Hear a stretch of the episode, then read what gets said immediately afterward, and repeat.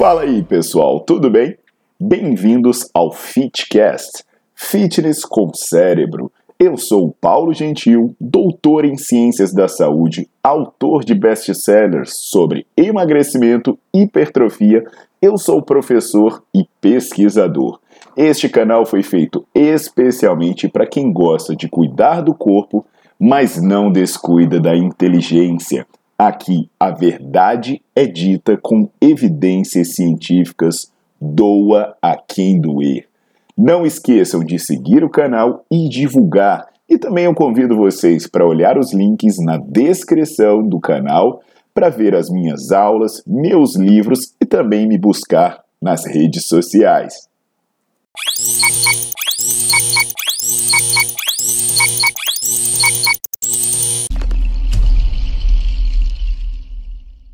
E aí, povo lindo do meu coração, vocês já devem estar sabendo que agora o meu canal tem uma novidade, você pode se tornar membro e apoiar o meu trabalho.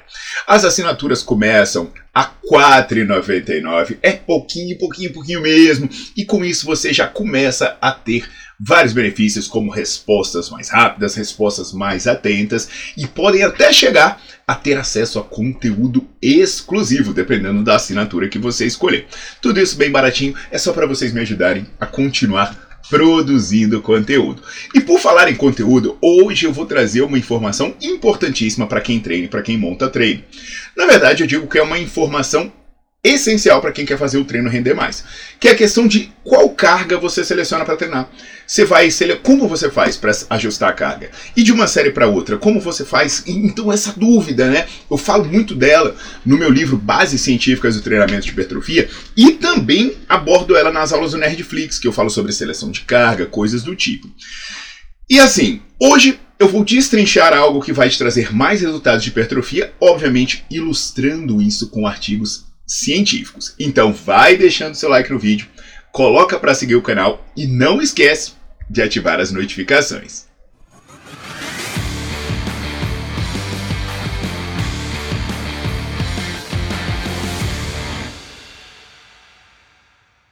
Então é isso, galera. Vamos lá. É, é importantíssimo, eu vou deixar na descrição do vídeo tanto o link para você adquirir meus livros, quanto o link para você assinar o Nerdflix que aí, se você, para quem é da área de educação física, né, aí você vai ter mais conteúdo, você vai poder emitir certificado para mostrar na faculdade, colocar no seu currículo e tudo mais.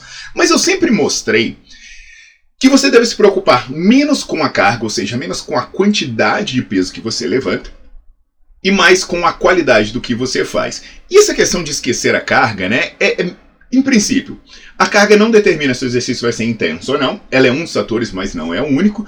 E a carga também não precisa ser pré-determinada para você montar um treino. Tipo, ah, quantos por cento de carga eu vou usar e coisas do tipo.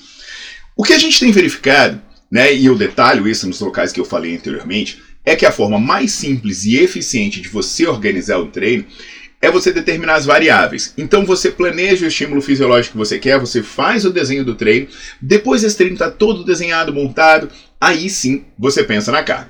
Então vou dar um exemplo prático para você. Vamos supor que eu estou pensando em gerar um determinado estímulo fisiológico, eu penso no tempo que o músculo precisa estar trabalhando, no estímulo fisiológico que eu preciso para aquela dieta, para aquele objetivo, para coordenação com as atividades que ele faz, para quantas vezes por semana ele vai treinar, pum pum. Aí eu falo assim: maravilha. Você precisa fazer aqui esse exercício com três séries de 10 repetições. A amplitude vai ser assim. Você vai fazer numa velocidade de 2020, 2 segundos para a fase excêntrica, 2 segundos para a fase concêntrica, sem pausa entre as ações musculares, e você vai descansar 2 minutos de uma série para outra.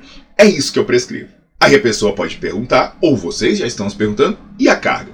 Bem, se eu te passei para fazer 3 de 10 treinando desse jeito, a carga que você vai usar é a carga necessária para fazer 3 de 10 fazendo desse jeito. Se você tiver que fazer errado, se você tiver que encurtar a amplitude ou fazer mais rápido para completar as 10, tá errado essa carga não foi.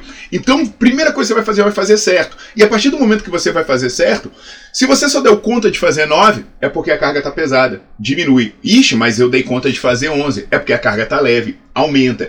E essa questão de aumento e diminui, ela serve de um dia para o outro. Putz, hoje eu estou mais cansado, provavelmente eu vou pegar menos carga. Hoje eu estou melhor, provavelmente eu vou pegar mais carga. Ou eu estou ganhando força. minha carga está aumentando quanto de uma série para outra.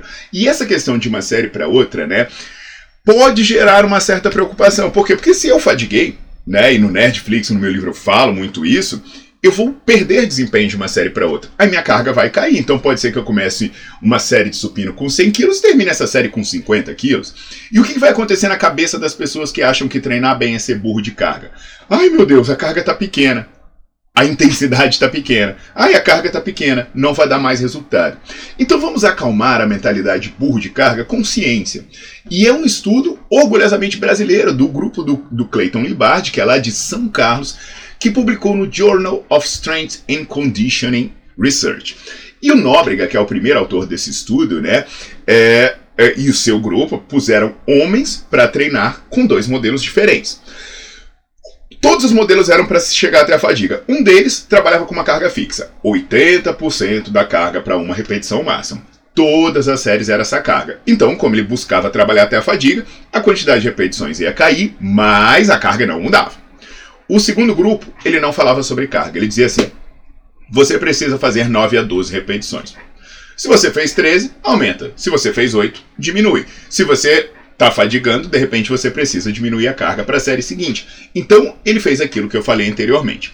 Teve uma tendência de mais ganho de força, sabe para quem? Você acha que é para quem trabalhou com mais peso? Não para quem trabalhou com repetição ajustando carga. Mas não chegou a ser significativo. Agora, meu velho, para hipertrofia, a diferença foi bonita. O ganho de massa muscular do grupo que trabalhou ajustando a carga a cada série foi mais do que o dobro do grupo que trabalhou mantendo a carga. Você está entendendo o que, que eu estou dizendo? Quem falou, ah, eu vou trabalhar com carga alta, e aí você deixa a quantidade de repetições flutuar para ficar pensando no peso, o resultado é menos da metade do que você teria se você estipulasse um parâmetro de treino e ajustasse a carga, independente dela diminuir.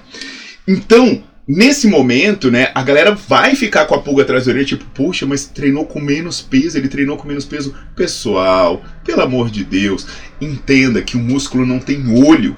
Sabe, quando você está fazendo exercício, o músculo não fica olhando a carga que você está usando para ele saber se vai crescer ou se não vai crescer. O que, que o músculo faz? Ele interpreta um sinal fisiológico. E tem sinais fisiológicos muito mais importantes do que a carga, como por exemplo, amplitude.